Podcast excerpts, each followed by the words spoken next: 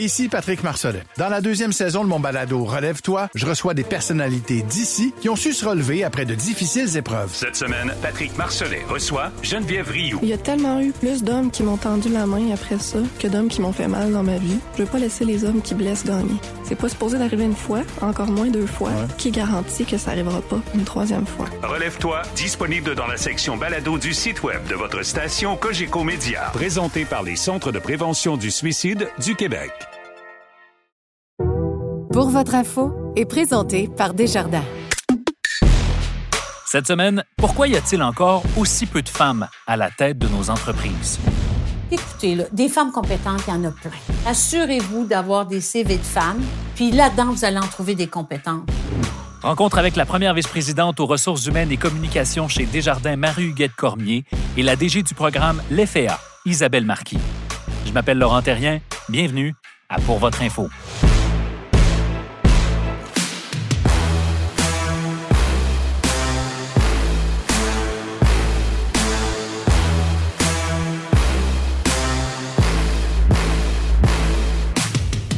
Bonjour à tous. S'il y a une statistique pour comprendre pourquoi on va parler de la place des femmes à la tête de nos entreprises aujourd'hui, c'est celle-ci. Il y a plus de Mike et de Mark qui sont PDG de grandes entreprises cotées en bourse au Canada que de femmes. Laissez-moi répéter si vous pensez avoir mal entendu. Sur les 223 plus grandes entreprises publiques au Canada, 7 sont dirigées par un Michael, 6 par un Mark et 5 sont dirigées par une femme.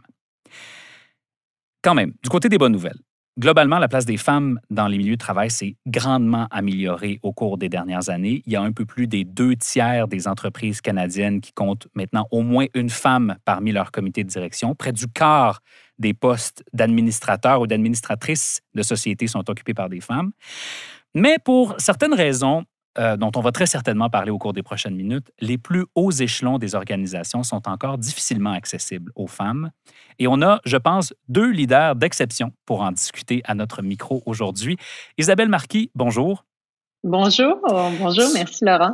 Bonjour, merci à toi. Tu es associée et directrice générale de l'EFEA, euh, une plateforme maintenant bien connue, je pense, de formation et de réseautage qui vise justement à donner une plus grande place aux femmes dans des positions de leadership.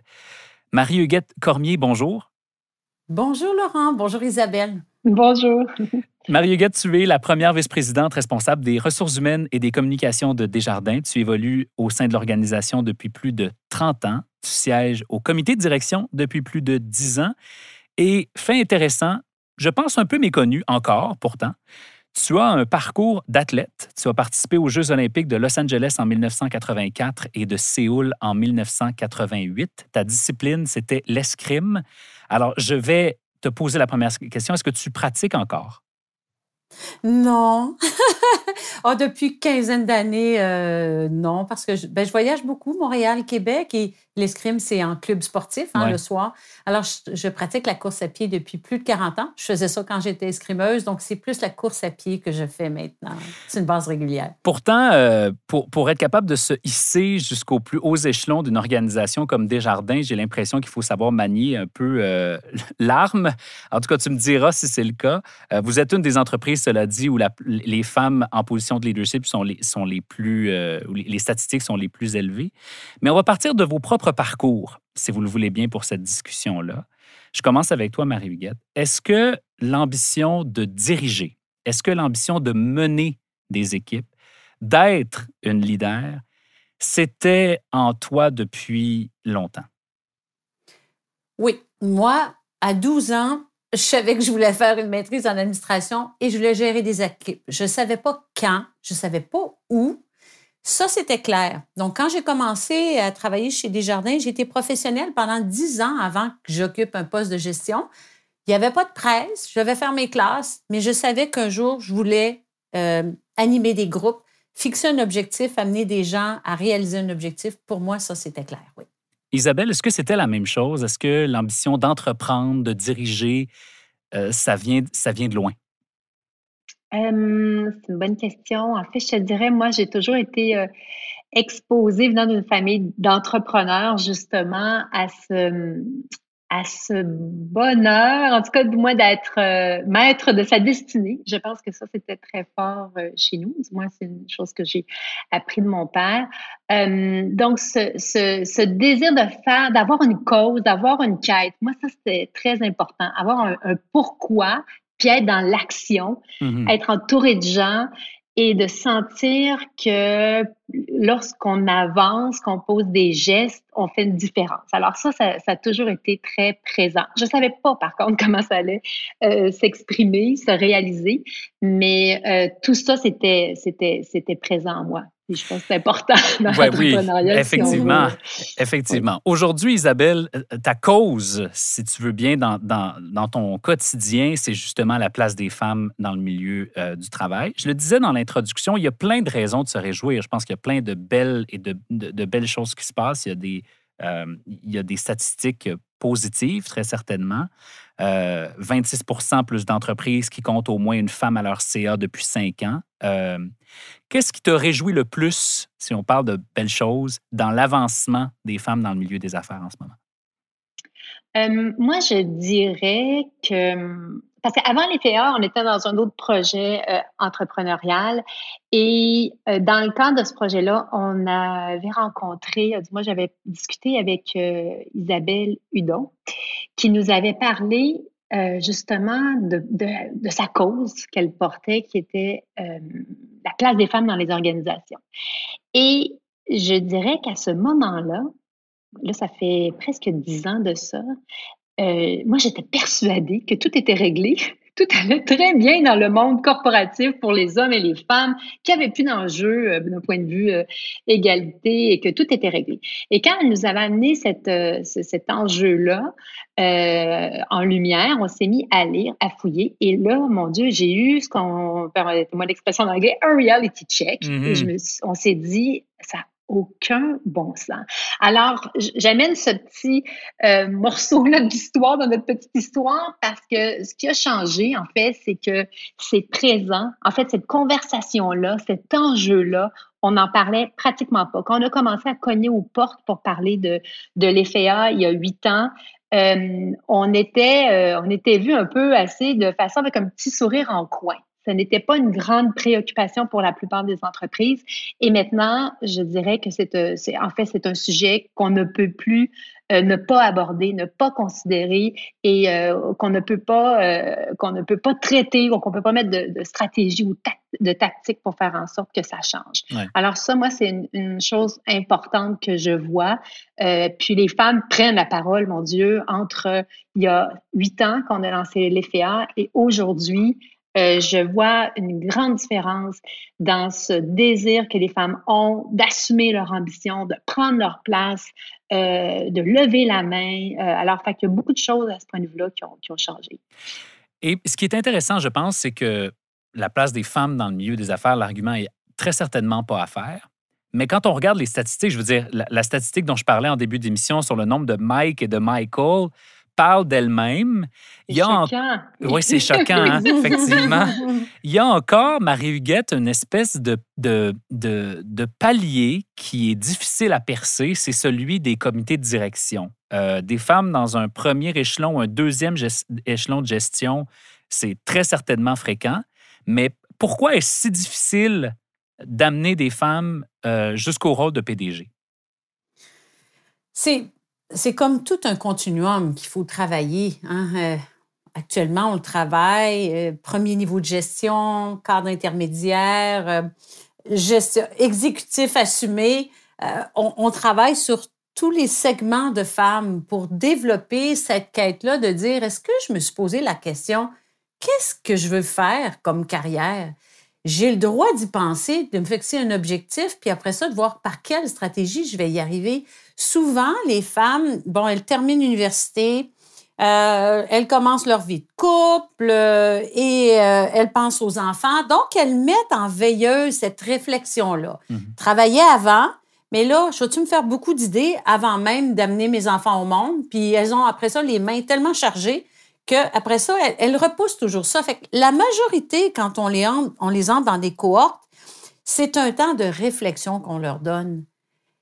quels intérêts as-tu, quelle force as-tu, puis qu'est-ce que tu veux accomplir dans ta vie professionnelle, puis ça les aide aussi, ça clarifie des choses pour leur vie personnelle. Mais c'est une question qu'elles ne sont souvent pas voulu se poser et qu'elles et le jour où elles répondent à ça, là il y a un monde de possibilités. Fait dans ça, on a surtout travaillé à dire, oh, il y a des billets quand on donne des postes, il faut travailler sur, euh, sur les hommes, à faire de la place aux femmes. On a fait ce genre de choses-là et, et, les hommes, mes collègues, ils veulent avoir plus de femmes dans leurs équipes.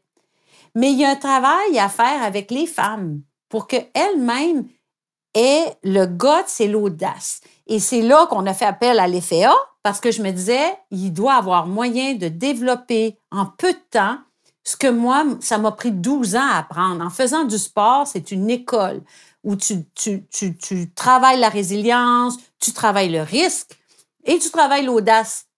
Et je me disais, je regarde les hommes, là.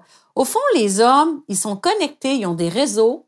Puis, quand ils voient une opportunité, hein, c'est un peu cliché, on dit, moi, si j'ai trois affaires sur dix, je peux la faire, cette job-là, et la femme ne réfléchit pas de la même façon. Donc, comment je permettrais aux femmes d'être dans la même posture mentale que les hommes? Hmm. Puis je me disais, ça doit bien se travailler, ça, comme n'importe quoi. On doit être capable de développer cette habilité-là. Et, euh, et, donc, on a mis ça assez central dans tous nos programmes de formation qui sont destinés aux femmes. Et on se rend compte quand, quand elles sortent de là, Là, là, elles sont au clair. Elles sont au clair avec ce qu'elles veulent. Puis là, elles, elles veulent aller cogner aux portes. Puis là, des fois, je leur dis, oui, oui, là, maintenant, tu es au clair, mais là, donne-toi un petit peu de patience. Parce que là, les opportunités sont peut-être pas toutes là au moment où toi, tu es prête puis tu as fait ta réflexion. mais c'est amusant de voir ça parce que c'est merveilleux parce que je me dis, ah, ben, c'est un changement d'attitude. Oui, et, c'est vraiment, vraiment entre les deux oreilles que ça se joue. C'est une posture mentale. Puis mm l'FA utilise beaucoup ce, ce concept-là. J'aimerais revenir sur un point, euh, c'est celui de, des premiers échelons. Euh, ce qui est intéressant avec l'approche de l'FEA, c'est que les femmes à tous les d'un poste de conseiller ou d'un poste euh, qui n'est pas un poste de gestion ont accès quand même aux formations de l'FEA. Oui. Parce qu'il y a des études qui. Dis-moi, Isabelle, si c'est la raison pour laquelle vous faites ça, mais je lisais une étude de McKinsey qui dit euh, parce que, bon, on peut bien critiquer McKinsey, mais ils font encore des bonnes affaires. ça n'a pas été un bon deux, trois mois pour eux autres, mais ils sont encore intéressants. Euh, dans leur étude sur la place des femmes, l'étude qu'ils font annuellement, ils parlent d'un échelon brisé. C'est-à-dire, ils disent l'équilibre homme-femme, il est débalancé dès les premières années de la place de la femme dans le milieu du travail parce que pour 100 hommes promus dans n'importe quel type de promotion, là, pour 100 hommes qui vont de l'avant, il y a 87 femmes qui euh, obtiennent une promotion. Puis cet équilibre-là, euh, ou ce déséquilibre-là, ne fait que grandir plus les échelons euh, augmentent. Est-ce que c'est pour ça que vous travaillez dès la jeune vingtaine avec certaines professionnelles? Oui, c'est en fait, on, lit les mêmes études parce que oui, effectivement, cette étude-là de McKinsey Women in the Workplace, on, la cite et on s'y réfère souvent. entre autres, le, notre aha moment était à travers lorsqu'on s'est euh, lorsqu'on s'est assis là, il y a 8, 9, 10 ans en fait, puis en se disant comment on peut avoir euh, un impact auprès des organisations puis les aider à accélérer cette progression des femmes. On, est, on s'était référé justement au pipeline où on voit clairement euh, la disparité à tous les niveaux de gestion. Puis on se rend compte que, comme tu le dis là, très bien, ça, ça, ça l'échelon, la différence euh, grandit tellement, est exponentielle. Donc, ça explique le, le 3, euh, la présence de trois femmes seulement euh, sur, sur les 100 plus grandes entreprises canadiennes, mmh. entre mmh. autres. Ouais. Ben, nous, on travaille, je dirais, pas qu'avec les femmes en début vingtaine. C'est assez, on est très inclusif. Euh, sur les femmes qu'on soutient ou qu'on accompagne. Euh, en gros, là, ça va très souvent de la fin vingtaine à facilement mi-quarantaine. Alors, euh, parce qu'on travaille sur une posture mentale dans ce parcours-là. Donc, quand Marie-Guette parlait justement, c'est important qu'on lève la main, qu'on prenne la parole, qu'on prenne sa place. on travaille beaucoup sur justement cette posture mentale en travaillant sur la confiance, la prise de risque et l'influence. Et peu importe d'où tu pars, dans le fond, on part de ce principe-là, tu peux faire quelques pas pour t'avancer puis prendre, euh, oser davantage, poser des gestes que tu n'aurais pas euh, que tu n'aurais pas osé poser. Euh, donc, et l'impact se mesure et se voit peu importe l'âge qu'elles ont. Alors, euh, mais évidemment, si on veut corriger, pour certaines organisations qui décideraient de corriger dès le début ce que tu appelles l'échelon euh, l'échelon manquant ou l'échelon brisé, je me souviens plus exactement l'expression, ben c'est, on pourrait, cette entreprise-là pourrait décider, on va axer euh, le soutien euh, aux femmes qui sont juste au tout début de cet échelon-là pour s'assurer qu'une fois qu'elles rentrent dans le pipeline au même rythme que les hommes. Mais après ça, il faut s'assurer qu'à chaque étape dans la, la, progression. Exactement, on suit. Alors, puis là, je fais du pouce un peu, puis Desjardins, c'est l'exemple parfait, puis c'est pas pour rien que vous avez été nommé, mais je tiens à vous le dire parce que c'est extraordinaire, la quatrième entreprise au monde, faut le dire, la seule entreprise canadienne qui est la plus, euh, je ne sais pas exactement comment ils l'ont formulé, mais la plus euh, euh, facilitante pour les femmes. En fait, le meilleur endroit pour les femmes à travailler au Canada, c'est Desjardins. C'est assez extraordinaire, mais c'est parce qu'ils ont pris ça de front. Alors, l'organisation doit se mettre aussi pour s'assurer que euh, lorsque les femmes lèvent la main, prennent la parole, deviennent plus visibles, ben, l'entreprise est capable de, de, bien recevoir justement cette prise de parole, cette expression de l'ambition. Alors, c'est vraiment un travail qui doit être fait euh, des, deux, des deux côtés si on mhm. veut s'assurer qu'on n'attendra pas 132 ans selon, selon notre études avant qu'on atteigne la parité. Avec, avec le résultat où Desjardins, euh, il y a quoi, Marie-Huguette, à peu près 60% de vos gestionnaires qui sont des femmes désormais? Oui, oui, de, des femmes. Alors, nous, notre, notre, défi, c'est cadre supérieur. Alors, on, veut, mais on, a bien progressé, mais pour être sûr que euh, on n'est pas cet échelon brisé, là, on, a travaillé avec l'Académie FAA, évidemment, les, euh, les femmes professionnelles ou premier niveau de gestion. On a développé des choses avec, euh, avec les FAA, mais on a travaillé aussi sur un autre programme qui s'adresse à nos 30 000 femmes on, a, on, a, on a 60% de notre main-d'œuvre, c'est des femmes. Et on trouve que par nos programmes, nos cohortes, on ne peut pas passer tout le monde, mais on veut que chacune développe son potentiel. Donc, on a, euh, on a une approche qui dure 6 à 8 semaines où toute femme chez Desjardins, c'est tout sur le digital, peut faire un accompagnement pour développer son audace, prendre du recul et se poser la question qu'est-ce que donc l'effet A c'est plusieurs mois, mais là on peut le faire en quelques semaines, mais là on s'adresse à toutes les femmes de Desjardins. Hmm. Donc on, on, prend même pas de risque. Toutes les femmes, des femmes d'un certain créneau à potentiel, les femmes qui sont en poste, qui sont exécutives, mais on voudrait qu'elles pensent à des postes de première vice-présidence, voire même de devenir présidente du mouvement des jardins. Donc, pour que chaque, chaque groupe pense plus haut, défendre son propre plafond de verre. Oui. Alors, allons-y à l'étage supérieur. Une fois qu'on y est, on en a des modèles extraordinaires de femmes PDG euh, au Québec. Euh, est-ce que les attentes, selon vous, sont les mêmes? Est-ce qu'il n'y euh, a pas encore une certaine forme, même au plus haut échelon d'une entreprise, une certaine forme de, de micro-agression? Marie-Huguette et Isabelle? Euh, j'ai de la difficulté à, répondre. Je vous explique pourquoi. Moi, je suis, je suis au comité de direction depuis, euh, ben, je, suis, je suis là depuis une quinzaine d'années parce qu'il y a eu un moment aussi dans les années 2000. Puis, euh, je vois tellement une belle évolution. Je vois tellement qu'on n'est pas à la même place qu'il y a 20 ans. Hmm. Je, je, trouve tellement que les collègues ont une pensée ouverte, inclusive. J'ai pas toujours vécu ça. Euh, parce que j'étais la première femme à joindre le comité de direction. Donc, pour moi, là, euh, je trouve tellement qu'on est ailleurs que c'est difficile pour moi de m'exprimer sur les autres entreprises. Mais honnêtement, euh, est-ce qu'on a des choses à travailler? C'est sûr. Mais le bon est considérable dans, dans la... Je sens vraiment des gens qui veulent que les femmes c'est important pour nous d'être à 50% autour de la table. C'est important pour nous que, que nos femmes euh, directrices principales et VP euh, gravissent ces échelons, deviennent vice-présidentes. Je sens cet appétit-là. Est-ce que parfois on se dit Ah, mais comment on y arriverait? On n'y arrive pas aussi vite qu'on veut. Je sens ça. Mais de dire qu'on sent euh, autour de la table des micros, moi, je ne peux pas dire ça. C'est pas. Est-ce que je l'ai déjà pas ton quotidien. Oui, mais pas maintenant. Pas en 2023. Isabelle, est-ce que c'est partagé dans, parce que, bon, Desjardins est un peu euh, dans une classe à part, j'ai le sentiment. Est-ce que c'est le cas partout? Est-ce que euh, est-ce qu'il n'y en a pas encore une certaine forme de. Je ne veux pas parler de méprise parce que ce serait trop fort, mais un déséquilibre, même au plus haut niveau de gestion, quand les femmes sont rendues là? Ben, ce qu'on voit dans les études, en fait, il y en a quand même plusieurs études, puis là, je les ai pas sous la main, mais en gros, si je résume, euh, on voit qu'à peu près tout le parcours des femmes va être semé davantage d'embûches que celle des hommes. Euh, ne serait-ce que supposons qu'on rentre tous sur le grand sujet, entre autres, là, du, du, grand thème des biens inconscients. Euh, ça, c'est quelque chose qui est encore existant puis qui va nuire à la, à la progression des femmes. Euh, il y avait une étude que je lisais récemment que mes collègues m'avaient partagée euh, et on, est, on est beaucoup plus critique envers les femmes gestionnaires, malheureusement, sans. Puis c'est là, c'est pas, pas des candidatons, là. C'est comme, je pense que c'était Harvard Business Review, mm-hmm. c'est bien documenté, là.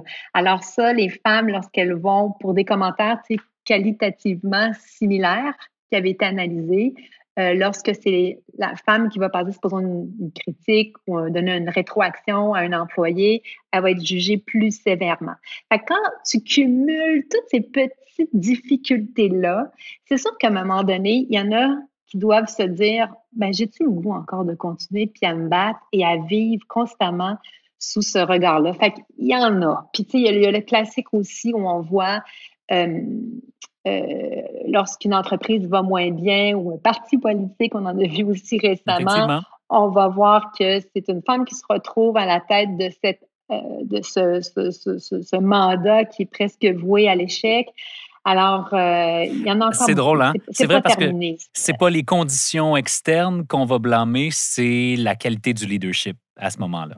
C'est mmh, particulier quand même fait. Puis, c'est juste, Isabelle, je regarde ce qui se passe dans le monde politique, je me dis, mon Dieu, ça aurait été un homme qui aurait vécu ce dossier-là, ça n'aurait mm. pas donné le même résultat. Ça, là, je, je, je, le vois.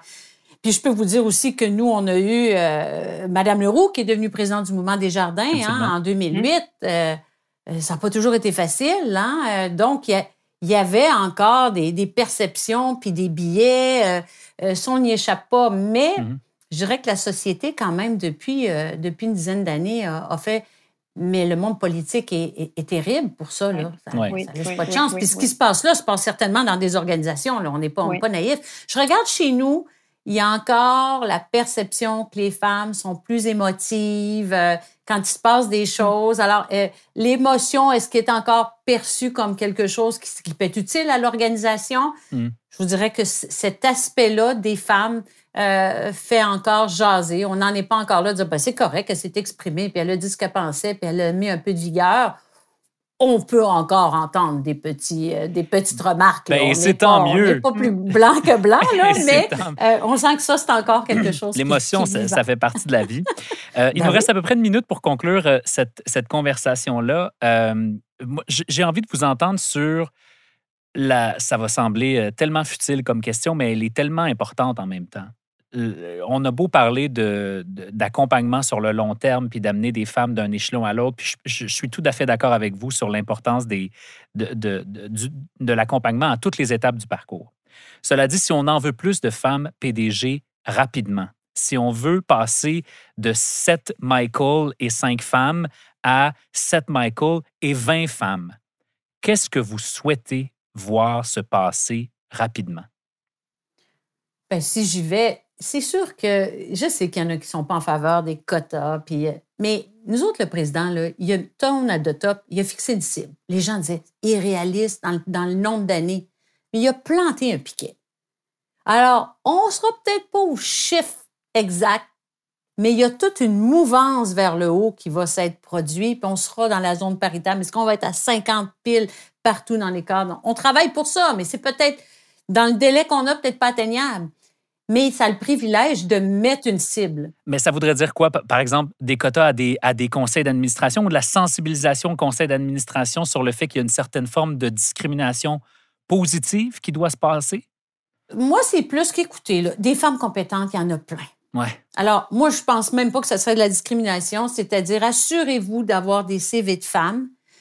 Puis là-dedans, vous allez en trouver des compétentes. Tu sais, nous autres, là, on, on est là, puis on a, on remarque dans nos conseils d'administration chez Desjardins, il y a eu une belle avancée, présidente de conseil aussi. C'est à partir du jour où on a dit, écoutez, on doit représenter la population. Fait qu'il faut être dans une zone de 45-50. Et là, les gens sont mis en mouvement. Donc, pas juste à l'interne, chez les permanents, mais chez nos administrateurs, hein, les conseils d'administration des caisses. On a vu ça, mais, mais quelque part, il a fallu mettre une cible. Puis c'est drôle, les gens y ont trouvé le moyen d'en trouver des femmes compétences, mais on n'a pas l'impression du tout qu'on a diminué en compétences.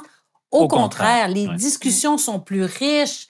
Euh, on a vu les visages, on fait des assemblées, on voit que là, maintenant, on a des jeunes, on a des femmes. C'est tout le mouvement de l'inclusion aussi, hein, pas mhm. juste des femmes. La parité, ça fait aussi partie de tout ce mouvement de diversité et inclusion qui, euh, qui aide aussi. C'est plus riche d'avoir des points de vue différents. Alors, mais des fois, il faut que le, leader dise, écoutez, les amis, ça, je n'accepterai plus ça. Ce que je souhaite, c'est ça. Et, une fois que l'intention, et est-ce que ça a jasé le jour où notre président a dit l'intention du 50 à fin 2024? Bien sûr, mais je vous dirais que ça s'est estompé, les gens sont mis en action, puis les résultats. Ça devient la normalité. Mmh. Isabelle, euh, qu'est-ce que tu souhaites voir se produire euh, à court terme pour qu'on ne voit pas cette même étude l'année prochaine? Bien, en fait, je vais répéter parce que c'est ça, c'est la chose la plus importante, c'est ce que Marguerite a dit. Ça prend un président présidente aussi des fois, parce que des fois, c'est rare qu'une femme est remplacée par une autre femme, mais ça prend euh, une direction courageuse qui cible, qui met une cible, puis qui s'engage à la respecter. Sans ça, ça va pas changer. Il va y avoir des petits pourcentages par par-là, mais ça va pas, nos organisations vont pas se transformer. Puis, il faut réaliser que c'est pas un enjeu de femmes, c'est un enjeu de société. On y gagne tous. Et ça encore, il y a beaucoup d'études qui le documentent. Effectivement. Alors, dépêchons-nous. J'en ai une sous les yeux, puis ça peut peut-être être une piste de réflexion pour, euh, pour ceux et celles qui sont dans une position de, de placer des femmes à la tête d'entreprise. Les études ont montré que les entreprises qui ont une proportion de femmes à la haute direction plus euh, importantes que l'indice de référence sont plus profitables, plus responsables socialement, plus ouvertes au changement, plus promptes à investir en recherche et développement et finalement offrent de meilleures expériences à leurs clients. Alors, je pense que le message est assez clair. C'est clair. Isabelle Marquis de l'EFEA, Marie-Huguette Cormier de chez Desjardins, merci de votre temps aujourd'hui et bon mois des femmes. Merci beaucoup. Merci. Ce que vous devez savoir sur l'économie. Voici Hendrix Vachon. On va parler du dollar canadien. Ça fait un petit moment qu'on en a parlé et pourtant, il faut surveiller ça. Le dollar canadien continue de perdre la valeur par rapport au dollar américain. On va essayer de comprendre pourquoi avec Hendrix Vachon. Bonjour Hendrix. Bonjour Laurent, ça va? Oui, ça va bien, merci. Merci d'être avec nous. Bon retour de relâche. Euh, alors, qu'est-ce qui explique le fait que, le dollar euh, canadien connaisse autant de difficultés, autour de 73 cents euh, américains? C'est un peu particulier compte tenu du fait que l'économie canadienne montre encore des signes de vigueur intéressants. Oui, elle montre encore des signes de vigueur, mais en même temps, c'est une base relative. donc, si on compare la les données économiques canadiennes avec les données, par, exemple, aux États-Unis, ben, il y a un peu moins de vigueur au Canada. Il y, a moins, il y a moins de matière à justifier, entre autres, plus de hausse de taux d'intérêt. Hmm. Alors qu'aux États-Unis ou même en Europe, le discours, je n'avais pas dans la dernière semaine, le discours resterait orienté vers de, futures hausses de taux d'intérêt. Au Canada, on en parle moins. Euh, il reste quand même que le PIB a ralenti beaucoup au quatrième trimestre. Oui, l'emploi reste fort, mais ce n'est pas toutes les données qui vont bien.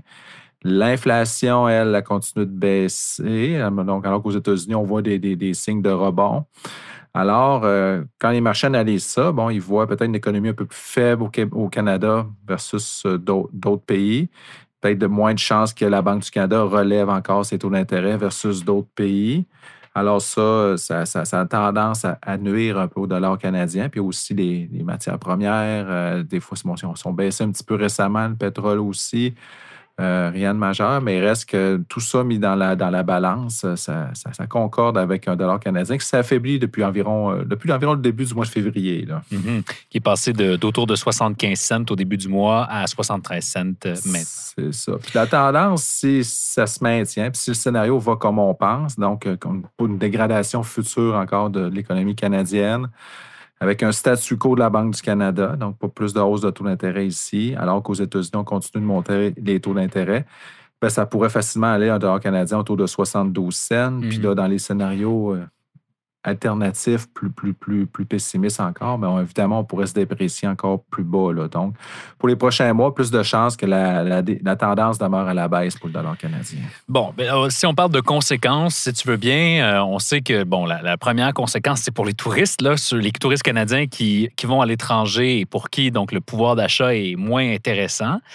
De l'autre côté, pour les exportations canadiennes, ça peut être plus intéressant parce que ben, les produits canadiens peuvent être achetés à plus bas prix. Est-ce que dans un monde où on, aurait à traverser dans les prochains mois une récession, ça pourrait être intéressant d'avoir un dollar faible pour maximiser les exportations canadiennes?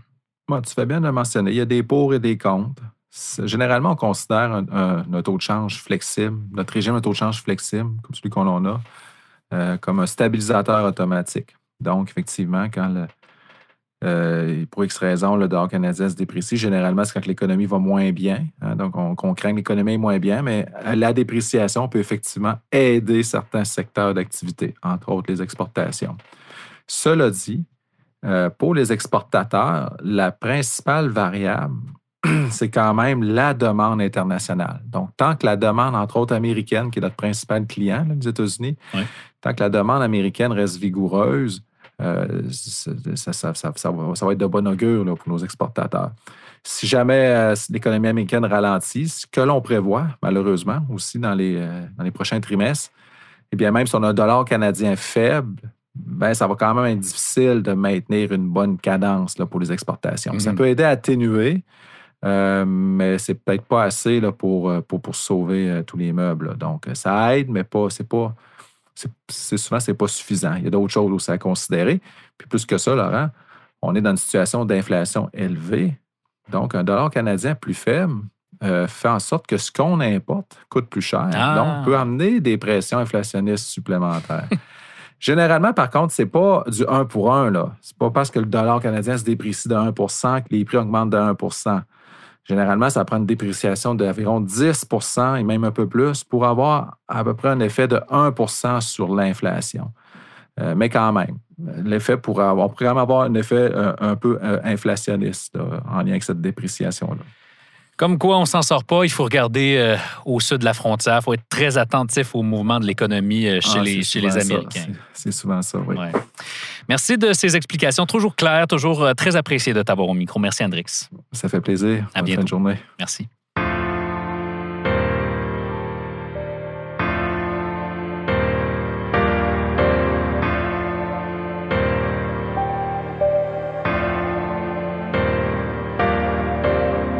Voilà, c'est tout pour nous cette semaine. Pour votre info est un balado indépendant présenté par Desjardins. Notre recherchiste est Philippine de Tinguy et nos épisodes sont enregistrés chez Studio Edgar à Montréal. Notre technicien est Steve Cordeau.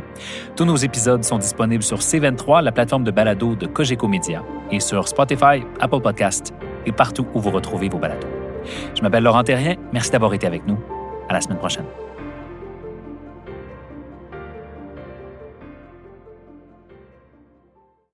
Recule un peu, recule, recule. Stationner en parallèle, ça devrait être simple. OK, crampe en masse, en masse, crampe, crampe, crampe! Faire et suivre une réclamation rapidement sur l'appli Bel Air Direct, ça, c'est simple. OK, des crampes. Bel Air Direct, l'assurance simplifiée.